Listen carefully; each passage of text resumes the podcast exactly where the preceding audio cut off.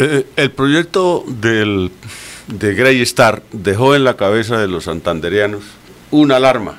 Sí, claro. Una alarma que se convirtió en una falacia política eh, y en un terror, digámoslo así. Sí. Y entonces, la, dado ese antecedente, el proyecto de Minesa lo confunden o lo asimilan, ¿no? Sí.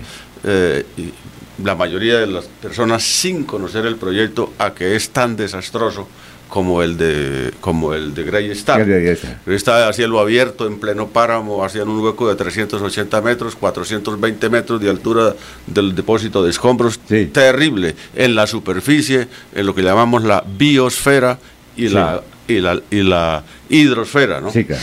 Eh, y desde ahí sí se podía contaminar pues todo, porque estaba era arriba, ¿no? Sí. Y los caminos del agua podían llevar la- los efectos a, Sí. a- a donde llega el agua que cae en Santurbán. Sí. Pero este proyecto de Minesa es un proyecto subterráneo, Sí. a 600 metros de profundidad, Ajá. a través de un túnel que llevan el material eh, hacia abajo. Las instalaciones de- eh, mineras están a una altura sobre el nivel del mar mucho menor, mucho más lejos del páramo. La tecnología ha avanzado. El- el- la- ah, los controles técnicos para que las aguas no sean contaminadas eh, son creíbles desde el punto de vista científico, Sí. ingenieril, de plantas industriales, de balances de masa y energía. Sí. Y, y- y- y- el tema de los, de los de los de que se contamina el agua, pues los ambientalistas han tenido que ir cediendo, ¿no? Primero era el mercurio y, y el, y el cianuro. Sí. Y ya entonces creímos ganar mucho con que los árabes dijeran que no van a hacer esas etapas de cianuro y mercurio en Sí, Colombia. Creímos sí. ganar mucho y con eso lo que hicimos fue perder. Sí, claro. Porque entonces lo van a hacer allá y el valor agregado no va a ser en Colombia, sino que el valor agregado va a ser eh, por allá donde se llevan el concentrado. Sí, claro. Después, cuando eso se cayó por, por sustracción de materia, Sí. entonces empezaron a hablar de contaminación de los materiales radioactivos, que Sí. el uranio, que en las aguas, que no sé qué. Y eso también se cae porque es que ese es un material estratégico, un Sí. mineral estratégico que va en el concentrado que ellos se llevan, lo mismo que el torio, lo mismo que una cantidad de metales eh, estratégicos de altísimo valor, que valen 100, no sé cuántas. Ese es parte de, la- de los desafíos intelectuales, saber cuántas veces más de- valen, vale el material que se lleva comparado con, lo de- con el valor por Sí, el claro. cual van a pagar regalías. Van a Sí. pagar regalías por cobre, oro y plata Sí. y se llevan una que- riqueza enorme, enorme. Eh, entonces, por eso no.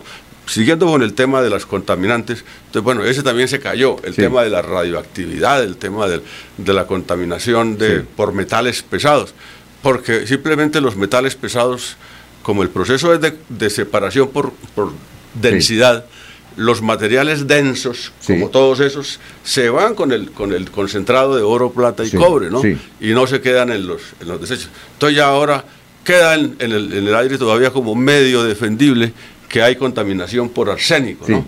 Que porque el arsénico de todas maneras va a quedar en los, Sí. en los desechos y que entonces lo van a colocar en un depósito y que ahí entonces el agua va a producir unos lixiviados, Sí. o sea, material que se disuelve en el agua y que va a llegar a, a- a- a- las bocatomas Sí. del, del municipio. Para que eso fuera cierto, eh, tocaría que, que- primero que fuera cierto que las aguas llevan arsénico. Sí.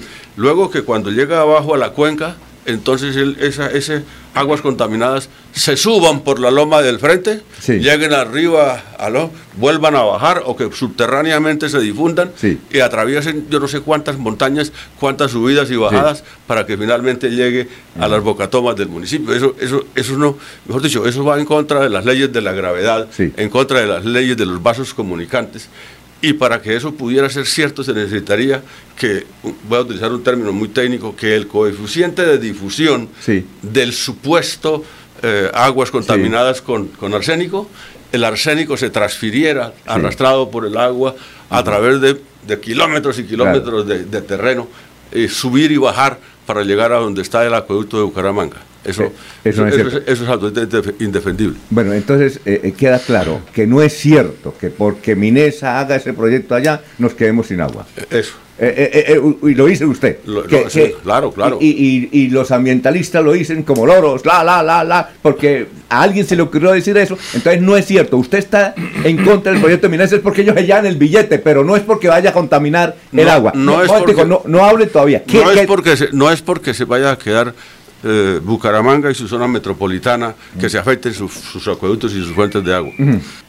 doctora Acevedo, una pregunta a título ilustrativo para mejor conocimiento nuestro, anticipo para, dada la sensibilidad de la audiencia, que mi pregunta no implica posición de mi parte respecto al, al tema que es objeto de debate, la conveniencia o no de esa explotación. Lo que la gente piensa casi por principio es que toda explotación subterránea afecta el agua y que en esa medida eh, pues la explotación del páramo de Santurbán en esas condiciones nos va a causar un grave eh, perjuicio. Yo me pregunto, países como Chile, que son de una profunda vocación minera, pues la base de su economía es la explotación eh, del cobre principalmente, un país en donde a lo largo de su extensa geografía se encuentran yacimientos, minas subterráneos por todos lados.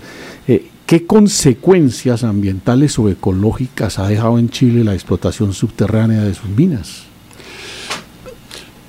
Pues desastrosas que se conozca o que yo conozca, eh, ninguna. Que haya riesgos, por supuesto que sí. Imagínese usted un territorio que, allá por dentro es como, como un queso gruyero, ¿no? lleno de huecos y de túneles. Pero cuando eso se hace con la debida tecnología y con la debida precaución, todos esos túneles están blindados en el sentido de, que no colapsan o que si colapsan simplemente se llenan, se cierra la mina, pero no repercuten en que tiemble, en que, que se, se, pierdan los caminos subterráneos del agua, en que se generen eh, deslizamientos, en que colapse todo lo que está encima, ¿no? Esas precauciones desde el punto de vista tecnológico se pueden tener y tener, digamos, certezas, certezas científicas válidas de que, de que esos, esos desastres no van a ser, no, no van a ocurrir. Eh, eh, sí hay de todas maneras repercusiones en, en el sentido de que los caminos del agua, los caminos subterráneos del agua pueden cambiar. Y eso sí podría ocurrir que, por decir el, eh, algo sobre el proyecto de Minesa, de que ahí donde se va a hacer la explotación, donde está la tajada o el filón de, oro, la beta de, la beta de más o menos 90 metros de ancho, 90 metros de profundo y dos y medio kilómetros de largo, ¿no? Que eso, que, que, por ahí pasara el camino del agua que va a dar a donde yo estoy con mi finca, por ejemplo en Sabana de Torres, y entonces como ya se interrumpió el camino, entonces que no me llegue agua a un acuífero de allá, ¿no? Pero ese hueco eh, que podía desviar el agua lo van a llenar, ¿no? O sea, hay muchas, hay muchas esto, eh, medidas de, remediación y medidas de compensación porque hay impactos ambientales, pero precisamente eh, la decisión, el papel del AMLA, de la Agencia Nacional de Licencias Ambientales, es precisamente comprobar que hay lo suficiente compensación, precaución, remediación para que los impactos ambientales no sean graves o inclusive que se remedien definitivamente. Eh, los países mineros eh, han desarrollado tecnologías para, para que evitar las desgracias que puedan darse y aprovecharse de los beneficios que puedan darse. Es decir, yo lo que estoy predicando en este momento es dos cosas. Oro sí y agua también, ¿no? Ah, y sobre todo, y sobre todo, que es mi desafío eh, y a lo que le voy a dedicar algún esfuerzo en lo que en uno de mis subproyectos de final de vida, ¿no? es que se cree el Observatorio del Páramo de Santurbán, para que podamos hablar con conocimiento, que se tomen decisiones con base en ciencia, en tecnología, no en ignorancia, no en mito. Mito. Y, sobre eso usted tiene eh, más pues. adelante una anécdota con Rodolfo Hernández. Estamos hablando con Leonardo Acevedo, él no viene de Minesa, yo me lo encontré ayer, le, hicimos, le hicimos una entrevista en televisión y nos contó esa versión, que Minesa, el proyecto de Minesa en el páramo allá en Sotonorte no va a perjudicar nada el medio ambiente como lo están no, que no han aplicado como lo están dimensionando, dimensionando, es que aquí se va a acabar el agua y que nuestros hijos y, eso no es cierto. Y él no es de Minesa porque está en contra de Minesa debido a que se va a llevar la riqueza. Entonces, no, no pueden decir, oiga, ese man, ¿cuánta plata está recibiendo de Minesa? No, ah, él está en contra de Minesa porque se va a llevar el oro de Minesa. Alfonso, yo no soy ingeniero ni soy Obviamente cualquier proceso de explotación, sea el cual sea, genera algún, algún grado de daño, sea mayor o sea menor. Eh, pero yo creo que frente a lo que he visto en las distintas protestas, en las distintas actividades, creo que es sensato dejar algo de la histeria colectiva que nos ha llevado una influencia como lo que sucedió en un pasado con el tema de Coro, sí el tema de Greystar era una cuestión a cielo abierto que es muy distinta al Cerrejón o alguna que perdón que es parecido al Cerrejón y otra serie de explotaciones pero en este caso las condiciones son distintas. Primero porque es un socavón porque tiene unos valores técnicos. La verdad no soy ningún ingeniero para poder dar una opinión sobre el particular pero yo consideraría que más que un elemento de condición de, entrar o de perforar o de hacer un daño ambiental también detrás de ello en ese proceso de crecimiento también hay eh, más eh, una condición política. Bueno, don Laurencio. Eh, me perdona el señor invitado, el agua de Sotonorte es gota de oro. ¿Cuál es el precio del agua para los estados árabes? Tal vez no nos hemos preguntado. Pero hay una cosa, señor. ¿Cuál es la pregunta? Ingeniero. Es que cuando lleva uno un niño al médico y le dice, doctor, el niño te ha descuajado, dice, no, eso no existe el descuajado. Eso no, se le hace una serie de actividades, pero al final el médico le da algunas cositas, da un concepto, pero va donde el culebrero y el señor culebrero le dice, venga, le soba el niño, mira que si está escuajado y cinco días después queda el niño bueno. ¿Quién tiene el concepto real sobre la intervención del hombre sobre Sotonorte cuando es el agua lo que está de por medio? Aquí defendemos eh, algunos sectores el oro, otros el agua, pero ¿quién tiene el concepto de verdad, de verdad?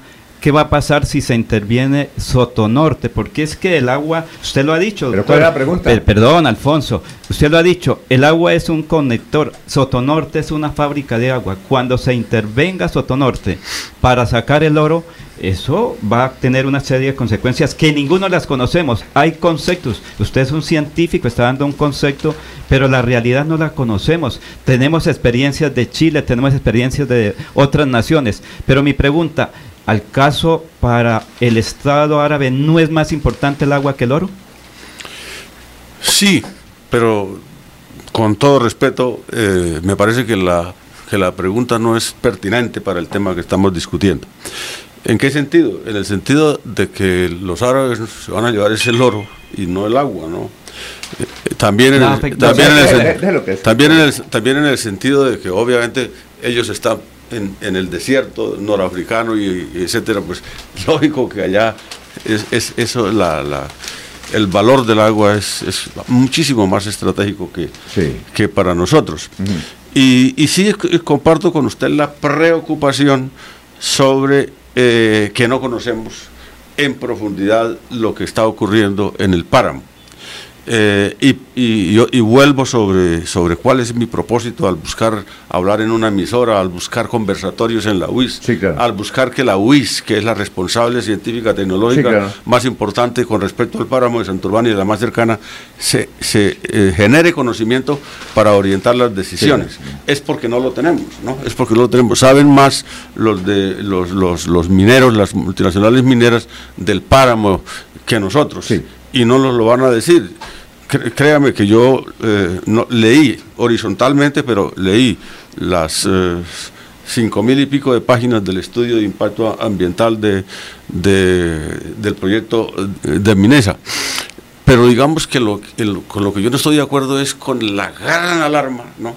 Cuando se interviene, es que es que compare la masa del páramo de Santurbán, la enorme masa del páramo de Santurbán, la enorme superficie, el enorme volumen la eh, topografía con esa mm, pequeña zona eh, en términos de volumen y de superficie que se interviene. ¿no?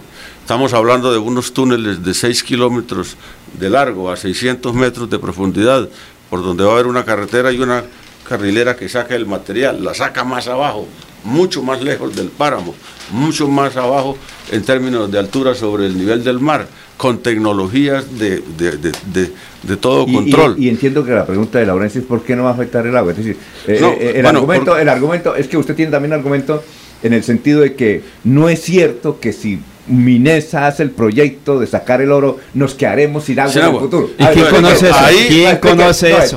bueno, y ahí y ahí en esa parte está previsto que se va a generar porque claro, al hacer esos túneles y al hacer el, la, romper allá y, sacar con, maquinaria ese, ese material rico en, oro, y, para mí es más rico es en metales estratégicos, en otros metales, pues ahí se genera un vacío, un vacío a donde va a seguir llegando agua por las porosidades de las rocas, ¿no?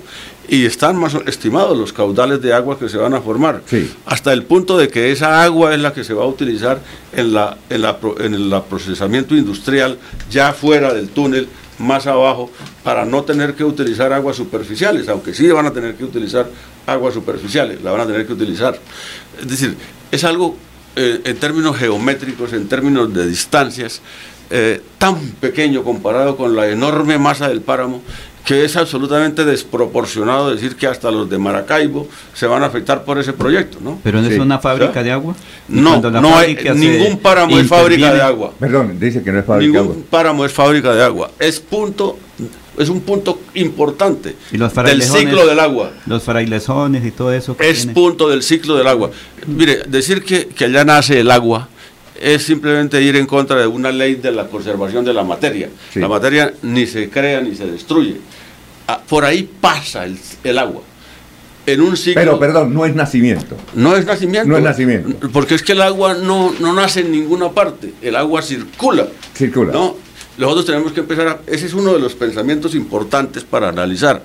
No pensar en términos de ahí nace el agua y de pronto ahí donde empieza el mito. Son conceptos. No, no, no, mitos. Mitos, mitos, mitos.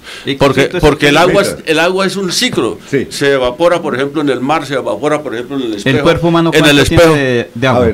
Un enorme porcentaje, más del 90. Sí, pero Sí, pero eso tampoco es pertinente para lo que estamos discutiendo. Bueno, perfecto. Eh, César, a ver, su eh, comentario eh, sobre el particular que es importante porque allá, allá se condensa el agua. Sí. El agua que va, que se evapora, por ejemplo, en el, en el espejo de agua de, de, de, hidrosogamoso. Ah, pero. Y llega allá y cambio de temperatura y, y, altura y se condensa. Bueno, antes de... Y entonces los frailejones tienen la capacidad de, de retenerlo y de soltarlo poquito a poco. Eso es lo importante de los frailejones, no que ahí nazca. Digamos que eh, digamos, el debate de si eh, la explotación del oro contamina o no contamina es un debate que tiene todas las explicaciones técnicas de que no contamina o sí contamina y de lo que contamina, ¿qué contamina? Que es una pregunta que se la dejo ahí al ambiente para que usted, usted dice no pasa esto, entonces le dejo la primera pregunta es, entonces ¿qué pasa? Entonces, ¿qué sí pasa? Sí, sacar el oro. Lo segundo que, que se lo quiero decir es, respetuosamente es que digamos, cargar la disertación suya para decir que, eh, que la explotación del oro de manera subterránea no contamina es desbalancear el debate. En este sentido lo digo, es desbalancear el debate porque usted ya incluso implícitamente lo dijo. Es que no hay conocimiento, hay superstición y mito. A propósito de la Laurencio, no, eso no son conceptos, eso son supersticiones y mitos. Conceptos es otra cosa. No, la sociedad, incluso lo que llamamos los yihadistas del ambiente, yo le llamo yihadistas a los del ambiente, ese yihadismo del ambiente incluso no tiene concepto, incluso tiene mito y superstición y tiene opinión, no alcanza a tener concepto. No ninguno de ellos tiene concepto, tiene, tiene hay una parodia del debate y se mete en el debate. Ahora, entonces aquí va con, con, esa con esa opinión, porque es una opinión, es una cosa, profesor, es que dirimir el gran problema de dirimir si, Santurbán, si el oro en Santurbán sí, Santurbán no, es que lo debe dirimir la investigación científica. Lo primero, es, incluso no solamente el oro, el fracking también. Lo segundo que le quería decir es que em, mm, no hemos salido de la era de los metales, estamos en la era de los metales. Entonces habría que mirar si la región, si el país ingresa en otra era de, desarrollo.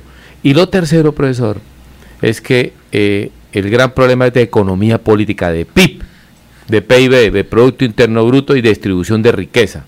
Ese es el gran problema. Y el cuarto problema que hay ahí es que la sociedad, eh, si Santander permite que se le extraiga el oro, Santander como sociedad permite que se le extraiga el oro y pierde soberanía y el departamento pierde todo el respeto en el orden nacional e internacional como territorio autónomo y, propietario de la riqueza que le correspondió por suerte y el azar en estas breñas.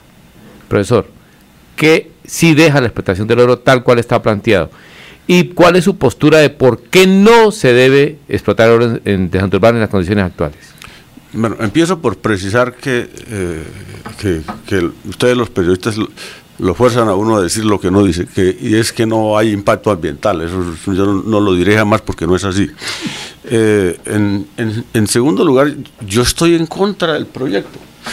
No, estoy en contra del proyecto y, parte de, y parte de la respuesta a sus muchas preguntas, que me va a costar trabajo responderlas a todas porque fueron muchas, es que, es que, es que definitivamente eh, debemos seguir oponiéndonos al proyecto, pero con la verdad científica, como usted mismo lo dice, ¿no?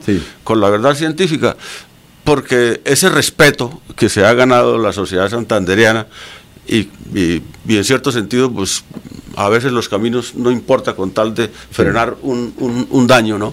A veces los caminos no importan con tal de frenar un daño. Eh, y el que funciona, funciona, ¿no? Como por ejemplo en este caso la presión de la opinión pública y el discurso de que no le damos la licencia social al proyecto, que es muy importante. Y ahí entonces estamos es en otro en otro ambiente en el mundo del, del, discurso político en el mundo de los discursos de las decisiones. Yo estoy refiriéndome en, este agradeciendo su invitación es a que seguir diciendo los, todas esas en mi opinión barbaridades, barbaridades técnicas eso le quita fuerza a la, a la, a la oposición. Porque, porque para el que sabe de eso, eso es indefendible, porque eso en una discusión eh, científica, eso lo vuelven trizas en, en, en, minutos. Y entonces hay que saber por qué se defiende y por qué no se defiende un proyecto. Y en este caso es atacarlo con la verdad. Y que nos sirva de ocasión para reconocer nuestra ignorancia sobre el páramo, pero nuestra me refiero es particular al sector científico, tecnológico y educativo y universitario, ¿no? que tengo la sensación de que no solo no sabe, sino que a veces me da la sensación de que no quiere saber y de que no quiere saber por ejemplo, para no enfrentar unos insultos porque uno dice lo que a mucha gente le parece que es una defecio, ¿no? pero usted da conceptos, No, pero, perdón, déjelo, déjelo, ¿Ah? Es decir, uno tiene que decirle, bueno, yo, yo como estuve en el seminario, sigo predicando que, que la verdad es la que nos hace libres, ¿no? Eh, y, que, y que uno tiene que decir la verdad completa, así no sea conveniente. Uno tiene que decir la verdad, así ya sea incómoda y así sea desnuda. ¿no? La mentira se vistió con la ropa de la verdad y dejó en pelota a la verdad, pero hay que decir la verdad desnuda y buscarla, buscarla.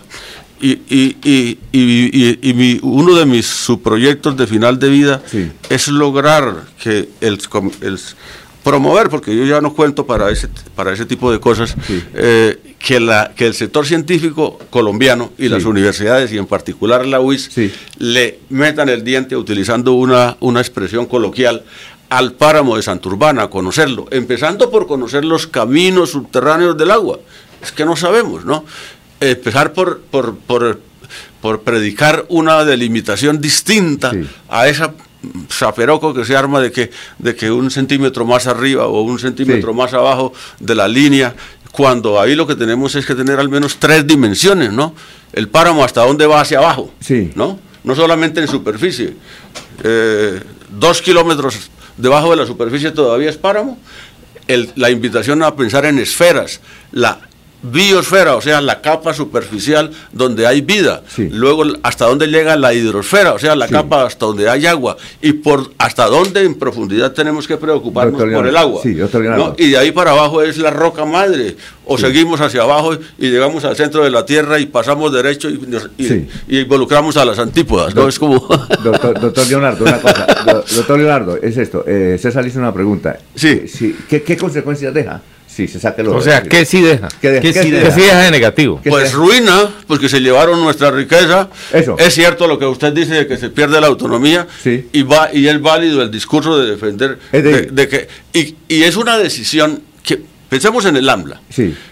El AMLA le va a quedar muy difícil dada su escenario de toma de decisiones, dadas las normas que rigen su toma de decisiones, dado, dado el, ámbito específico sobre lo que va a discutir, que es el estudio de impacto ambiental. Estudio de impacto ambiental que obviamente es incompleto, porque es que, porque es que no están todos los datos, no está toda la información. Pero no va a poder tomar una decisión autónoma, diría yo, está muy condicionada. Y el ministro del Medio Ambiente tampoco. Hay una legislación terrible. En este momento nos arriesgamos a que si ese proyecto no tiene licencia, bueno, si tiene licencia, pues lo explotan y nos, y nos, y nos roban, digamos. Y nos empobrece. Y empobrece.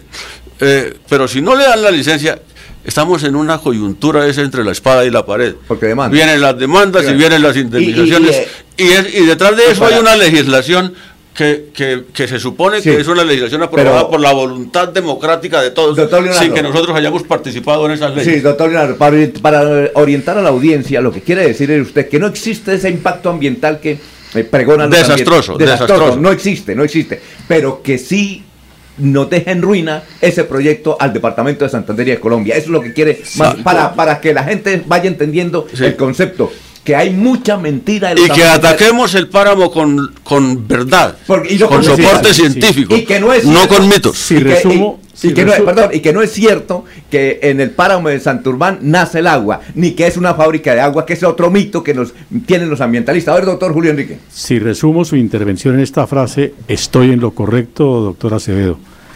El debate de Santurbán debe tener más trascendencia económica que ambiental.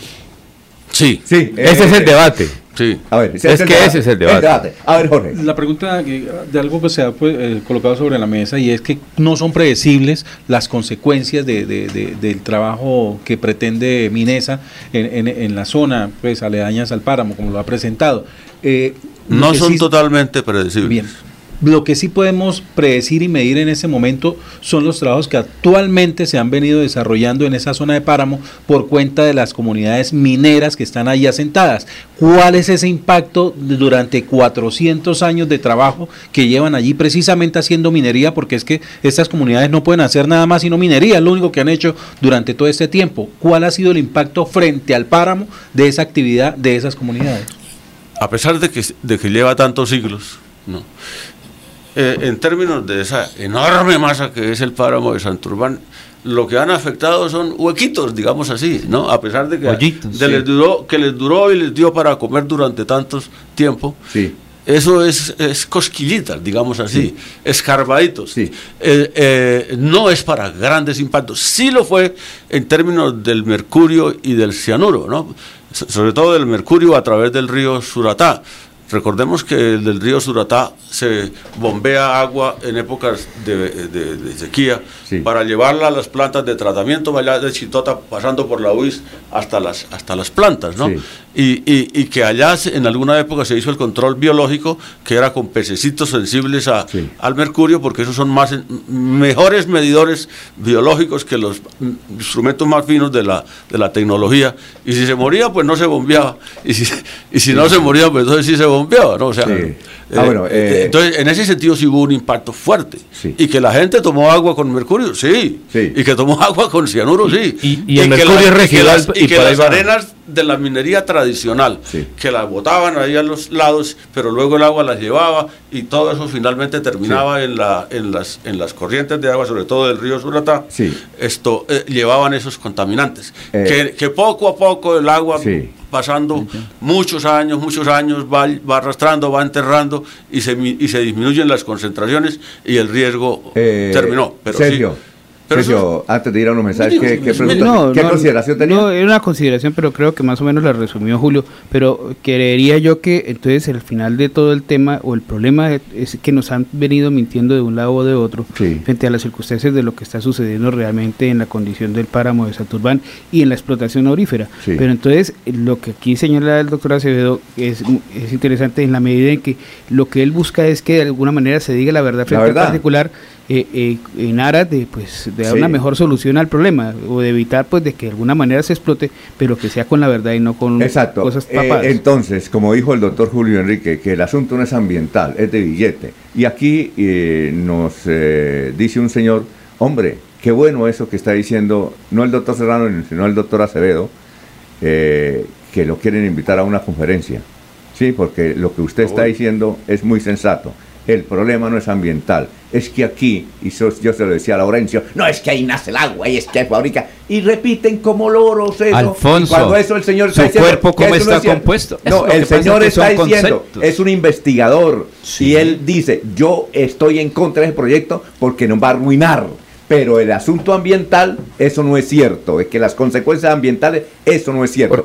bueno, doctor Leonardo, no una me cosa, cuente la anécdota de Rodolfo Hernández que se volvió un gran defensor acérrimo del paro. Cuénteme, eh, cuéntenos esa anécdota en un foro donde usted intervino y él intervino. Bueno, el, no, pues el tema es simplemente el, el, tema de fondo es la ciencia frente al mito, ¿no?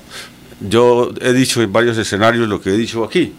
Eh, todo el discurso que hace mover a miles de personas en las calles, eh, entre, yo también marché, sobre todo con el primer proyecto, el, de, A Cielo Abierto. Sí. una de las frases que más dicen es, para, para, atacar el proyecto, es, el páramo de Santurbán es una unidad ecosistémica, es un organismo vivo. Y como los organismos vivos, eh, cuando lo tocan una parte del cuerpo, eh, eh, entonces afecta a lo demás. Y, llegan a decirlo, es que hacer la comparación, cuando a alguien le punzan un dedo del pie, del pie le duele hasta la cabeza, ¿no? Porque se repercute. y, y, eso pues no es tan pertinente, pero, pero, pero funciona. Y entonces esa es la frase más importante, la más eh, esto proclamada en las vallas y tal, es como, entre comillas, el argumento más grande contra el proyecto minero. Y ahí detrás, de, lo que hay es un mito, esa es mi, eh, postura. Y, entonces yo decía, eh, y, por ejemplo el alcalde anterior, que es un ingeniero, ¿Cómo es posible que, él también, este, eh, siendo ingeniero, que debiera tener un pensamiento técnico, no, pues también sea un proclamador de ese mito, ¿no? Y pues entonces la respuesta mediada un poco por, por otras, por, por otras intervenciones y por otras personas es eh, que, que el mito, que a la política hay que meterle mito. Eso es lo que dijo Rolfo usted. Eh, bueno, no a mí, pero, lo dijo, en, la, en, la, en, la circulación de la, de la discusión. Pero lo dijo Rodolfo. Sí. ¿Y qué fue lo que dijo? A, la política hay que meterle mito. Y la gente vota más por el mito que por la ciencia. Y, y, y, es cierto. O sea, tiene toda la razón. Tiene toda la razón, la gente se mueve más por el mito que por la ciencia. La, gente, y las emociones. Y las, emociones. Y las emociones, o sea, que no hay nada que hacer, ¿no? Y, es un poquito una lección de política, en el sentido de que si uno quiere generar una reacción, pues bueno, hay que tocar esas fibras, hay que tocar esas fibras, ¿no? Pues, para, para, es un poquito, no importa con, por qué medios se logren los resultados nobles que se buscan, si es necesario recurrir al mito, pues hay que recurrir al mito. Pero esa es la perversión del fin, ¿no? ¿Cómo? La perversión del fin y el medio. es la perversión del fin y por eso el, fin muere. El fin cuando se logra por lo perverso muere naciendo, ¿no? Sí. Esto es un absurdo ahí, una pérdida de tiempo. Rodolfo Hernández es una pérdida de tiempo. Pero Alfonso, Pero él dice que él no es porque defiende el páramo de Santurbán, sino que le gusta que eh, eh, la gente defiende el mito, o no le gusta, y no que sabe que la gente defiende el mito. Pues no sé, yo él cuando lo oigo hablar lo, siento convencido de que, de que, de que, de que hay daño ambiental drástico. Me parece que él está convencido de eso.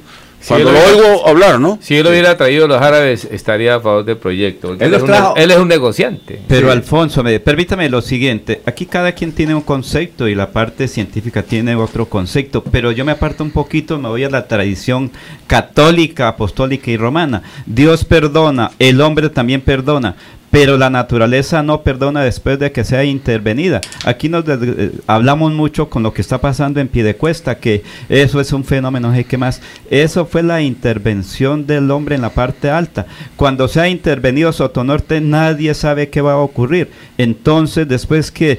Y, por ejemplo, el ingeniero Rodolfo habla del agua porque es que para construir se requiere lo primero es agua.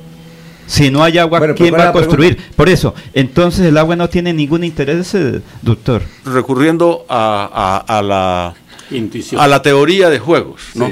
Sí. a la lógica. A la, a la, teoría de juegos. La teoría de juegos plantea los juegos de suma cero y los juegos de suma negativa. Los juegos de suma cero son aquellos en los cuales eh, eh, en los cuales necesariamente lo que uno gana el otro tiene que perder, ¿no? Y, entonces en este tema del, oro y el agua está planteado en la mente de, los santanderianos como un juego de suma, de suma cero.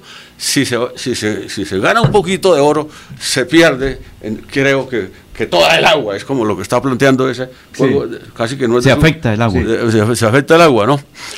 y, y, es posible, ¿no? Desde el punto de vista técnico, un juego de suma mayor que cero agua sí y oro también. No agua sí y oro no, o al revés. ¿no? Su lema es agua sí y oro también. Y oro también. Y es posible técnicamente. Y es posible Bien, aquí hay un oyente dice... O sea, el agua sí importa, ¿no? Sí. Pero creo que debería importar también un poquito.